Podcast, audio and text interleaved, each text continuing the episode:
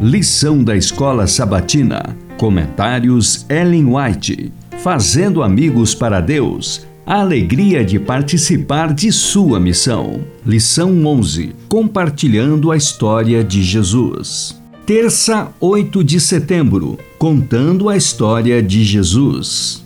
Quando os demônios, rangendo os dentes, espumando, se aproximam dele, Jesus ergue a mão que, num gesto, impusera calma aos vagalhões e eles não se podem aproximar mais, estacam perante ele. Com autoridade, ordena aos espíritos imundos que saiam deles. Os infelizes homens compreendem estar ali alguém que os pode salvar dos atormentadores demônios caem aos pés do Salvador para suplicar misericórdia.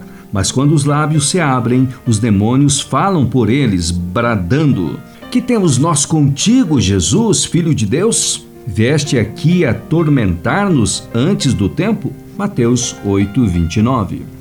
Os maus espíritos são forçados a libertar suas vítimas e aos possessos sobrevém uma transformação maravilhosa. A luz brilha em sua mente, os olhos iluminam-se de inteligência. A fisionomia, por tanto tempo desfigurada à semelhança de Satanás, torna-se de repente branda, aquietam-se as mãos ensanguentadas e os homens erguem a voz em louvores a Deus. A Ciência do Bom Viver, páginas de 95 a 97.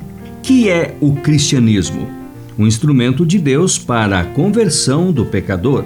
Jesus pedirá contas de todo aquele que não se colocar sob seu controle, que não demonstrar em sua vida a influência da cruz do Calvário. Cristo deve ser enaltecido por aqueles a quem resgatou, sofrendo a ignomínia morte na cruz. Quem sentiu o poder da graça de Cristo tem uma história a contar. Ele procura pôr em operação métodos de trabalho que difundam o Evangelho de Cristo. A humanidade, extraindo sua eficiência da grande fonte de sabedoria, torna-se o agente, a força atuante pela qual o Evangelho exerce seu poder transformador na mente e no coração.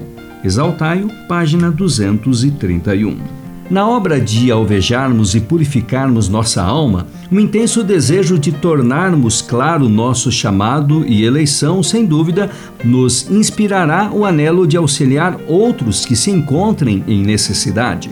A mesma energia e cuidadoso raciocínio, uma vez aplicados aos assuntos materiais, serão postos ao serviço daquele a quem devemos todas as coisas. Faremos como Cristo, aproveitando cada oportunidade para trabalhar pelos desajudados que perecem em sua degradação estenderemos a outros a mão ajudadora. Então, com cânticos e louvor e ações de graças, nos regozijaremos com Deus e com os santos anjos, ao vermos pessoas perdidas em pecado, ajudadas e erguidas. Ao vermos os enganados e insanos, então com a mente renovada, assentados aos pés de Jesus e dele aprendendo ao realizarmos tal obra, recebendo de Deus e devolvendo a Ele o que, em confiança, nos atribui a fim de dispormos para a glória de Seu nome, Suas bênçãos repousarão sobre nós. Então os desencorajados e mortos em pecado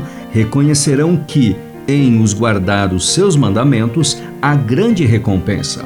Salmos 19, 11 pela nossa própria experiência, mostraremos aos outros que bênção e serviço estão intimamente ligados entre si. Testemunhos para a Igreja, volume 6, página 304.